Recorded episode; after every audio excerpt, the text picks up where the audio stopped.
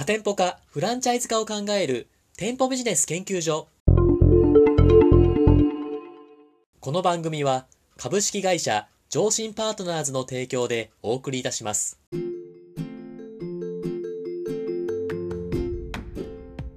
こんにちは。パーソナリティの田村陽太です。配信第134回目となりました。本番組のメインパーソナリティをご紹介します。店舗ビジネス専門コンサルタントの高木優さんです。よろしくお願いします。よろしくお願いします。青木さん。はい。今日も頑張っていきましょうね。はい、お願いします。はい。本日のテーマはこちらとなっております。経営者ブログを始めようと思いますが、チャット GPT でブログを書けると知人から聞きました。何かデメリットはありますか、ということなんですけども、これ最近チャット GPT って流行ってるというか、なんかテレビ見てもラジオ聞いてもなんかずっと流れてるじゃないですか。これとブログを掛け合わせるっていうようなお話なんですけど、おー。どうですかこれ。ね、便利そうですけどね。書けそうなんじゃないかなと思ったんですけど、これいかがですか、う高木さん？いやー、まあ、書けるんじゃないですかね。はい。いや、僕もこれ、あの、出てきた時に、はいはい。やっぱこう、や、触ってみるじゃないですか。おはいはいチ。ャット GPT の話が出てきた時に。はい。で、あの、フランチャイズ展開の進め方を教えてくださいとか言ってこう書いたら、なんかこう、ポイント何個かに整理されて帰ってくるんですよ。おおいいじゃないですか。でね、やっぱそれっぽいことは言ってんですよね。おおまあ、それをそのままは使えないんでしょうけど、はいはい。こう一つの考え方として、それをこう、なんか書き直したりすれば、まあ、はいはい。使えるんじゃないかなっていうような、あの、レベル感が出てきて、おおすごいなって思ったんですけどね。高木さんの仕事が奪われちゃいそうですね。いやいや、だからね、それって、やっぱりこう、はいうちのメンバーの中でもそういう話ってね、まあ、出たりするんですけど、はいはいそ。れはだからまた別の問題かなとは僕は思ってますけどね。ああ、そうですか。で、これでブログを書くってことでしょ？ああ、そうです、そうです。まあ、あの、ブログ書けると思うんですけど、はいはい。あの、まずそのブログをね、だから何を目的で書くかっていうお話からね、考えていかなきゃいけないですよね。おおなるほど経営。者ブログをなんで始めようと思ってるのかって話じゃないですか。ああ、そうですね。高木さんはその経営者ブログを始める、経営者ブログをすることが経営者の方にはメリットだよみたいな話してますけど、うん。高木さん自身はその経営者ブログっていうのはどんなポイントでお勧めされてるんですか？なぜお勧めしてるとかあるんですか？まあだ基本的に、あの、経営者ブログをね、僕書く僕の目的って、まず一つ目は、あの、大きく二つあると思ってるんですけど、はいはい。一つ目は仲間を作る、その自分のね、考え方とか、あの思想に共感してくれる、こう、仲間を作る。例えばだから人材採用したいってなっても別に人が誰でもいい、いいのかって話じゃないじゃないですか。ああ、そうですね。ややっぱり自分の考え方に共感してくれる人が欲しいし、フランチャイズ本部がね、募集し、加盟者募集するときにも、やっぱりこう、フランチャイズのね、考え方、本部の考え方に共感してくれる人が欲しいじゃないですか。ああ、そうですね。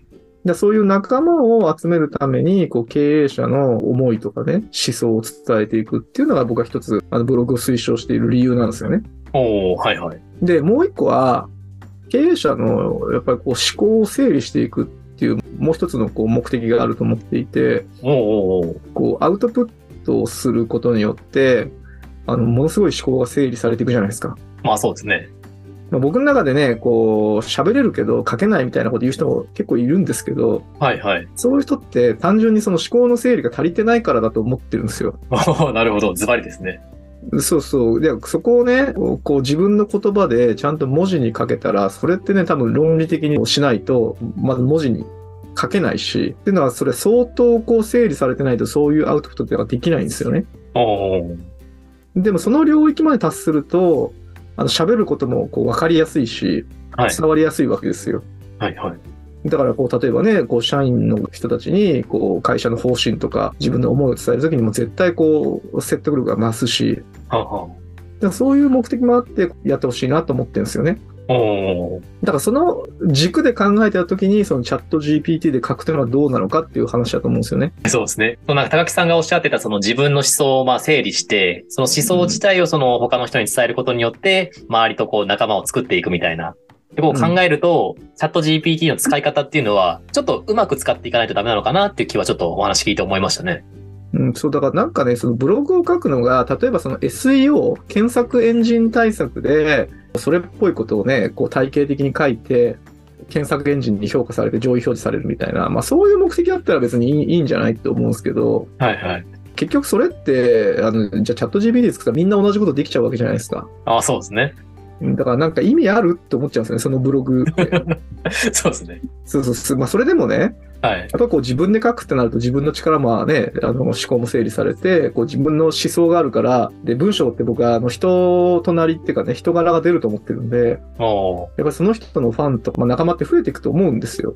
だからブログって、まあ、僕は自分で書かなきゃ意味ないと思うんですけどね。いや、確かにそうですね。その、ブログとかをこう検索するときに、自分で情報を仕入れたいなと思うところで、きっかけで見たりもするんですけど、うん。やっぱりその会社がどういうものなのかとか、どういう理念で動いているのかとか、そこの社長さんがどういう考えでいるのか。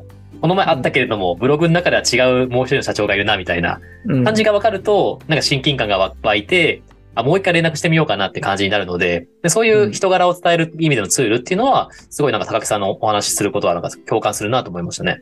そうそうだ。とにかくね、いろんな方の話してて、これブログに限らないんですけど、例えば SNS とかもね、なんかそれが、プロモーションの一環として、だから例えば何かを売るために行われてるとかね、まあ、人材採用するために行われてるとか、なんかそこが目的になって結構使われてるケースが多いんですよ。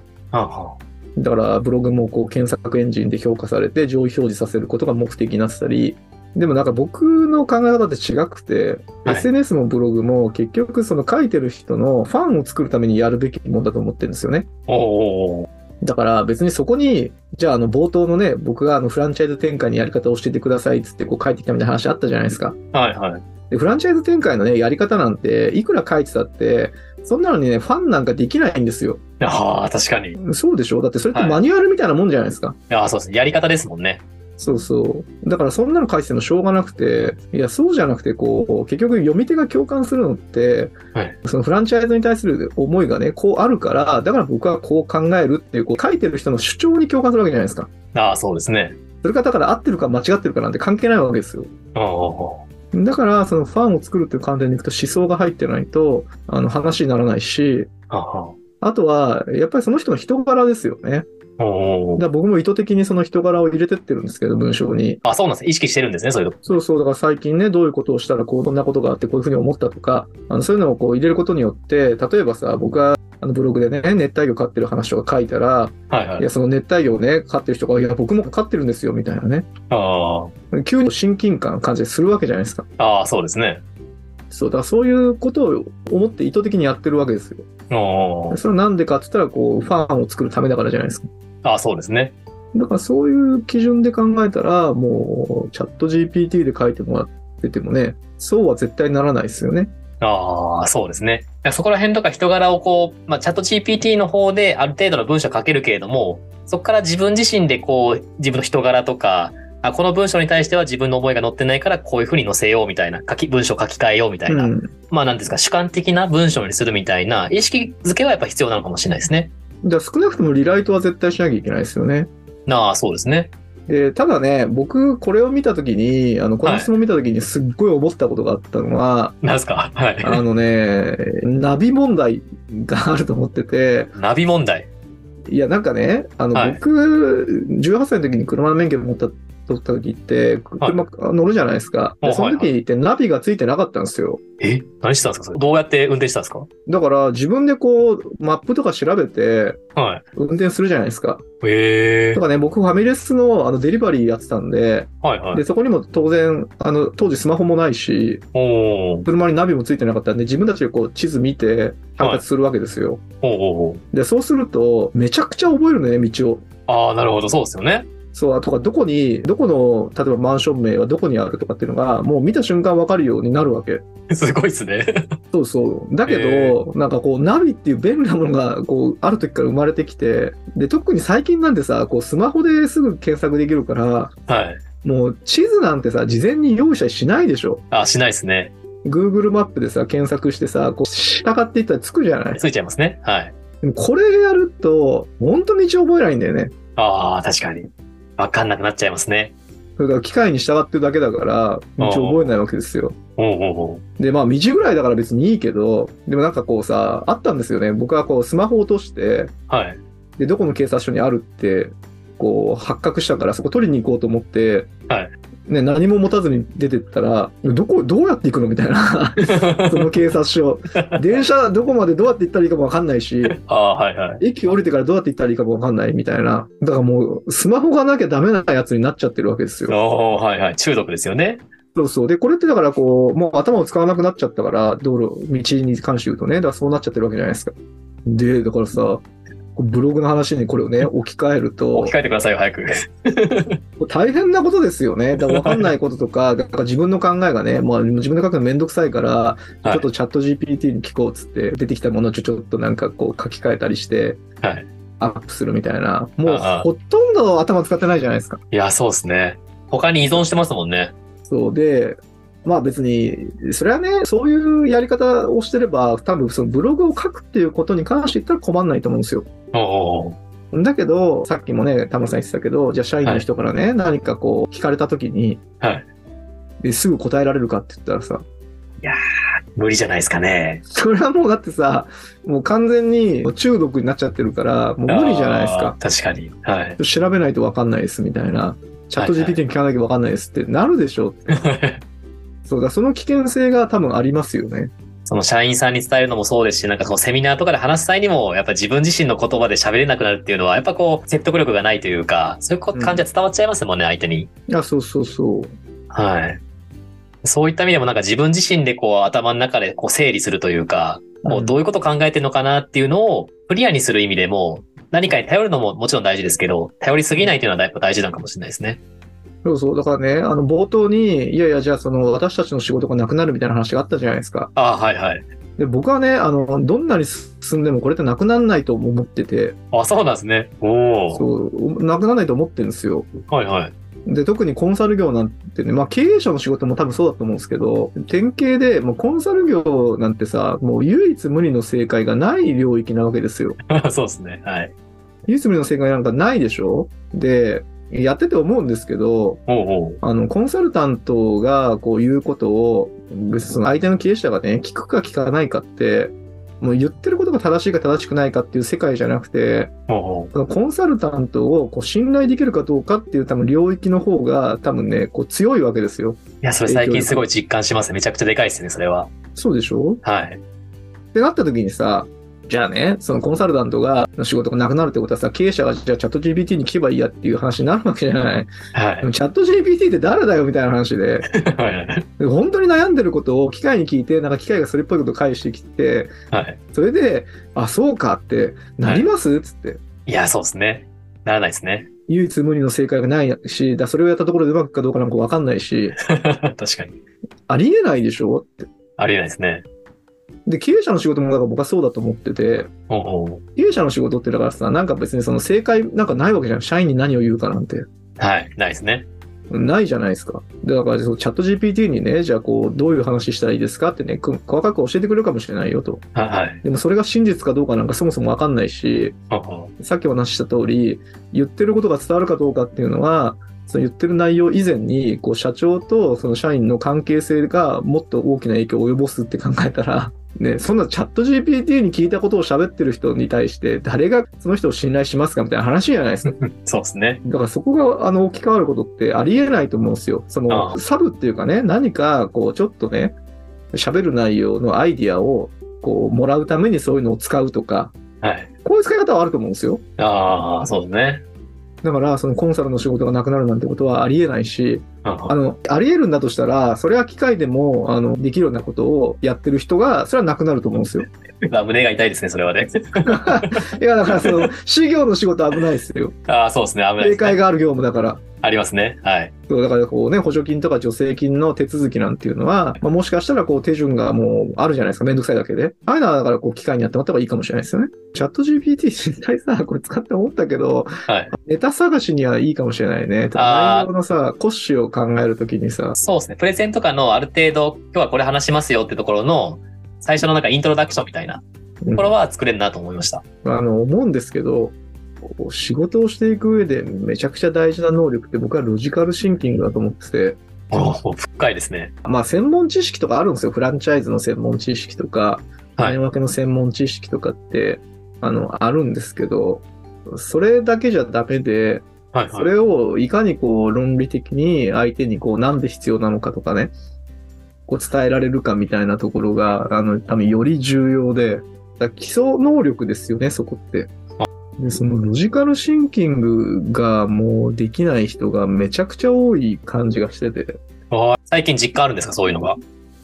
実感あるっていうか、まあ、だから、なんか補助金の申請書とかもそうなんだけど、いや、どんな仕事にも通ずる、その、能力だから、例えば、そのセミナーとか聞いてても、もう意味わかんないんですよ。だから、その、僕から見ると、そのはい論理的な思考で作られてない資料とかって、マジで意味わかんない。だから、その、レベル感が違うものが並べられてたり、それはね、ありますよ。ああ。しかもなんか論理的な文章ってちゃんと質問した方に対して答えてくれてるなっていう安心感というか、うん。結構遠回り遠回りで最終的に回答してくれてる人ってなんか論理的だなとかっていう風に、逆に信頼感を持つじゃないですか。うん。そういうのでやっぱ安心を持たせることによって逆に逆に信頼してくれるみたいなうんと。こっていうのはありますよね。いや、あの、あると思いますよ。てか、だからそれがないと、本当にね、文章も何言ってるかわかんないし、はい。そういう風にやっぱなっちゃうと思いますけどね。で、そういうのを鍛えるために何が必要かって言ったらアウトプットで、ああ。ブログ書くときにさ、こう、はい見出し3つとかってやったりするわけじゃないですか。ああ、はいはい。で、ああいう時にこう、レベル感のあった見出しにするとかさ、こう、基本的な考え方があって、そうだからそういうのでトレーニングしておかないと、ダメだと思いますよと。あだからチャット GPT とかに頼って書いてるのは、本当なんかね、どうしようもなくなっちゃうと思うけどね。あ。ああ、そうですね。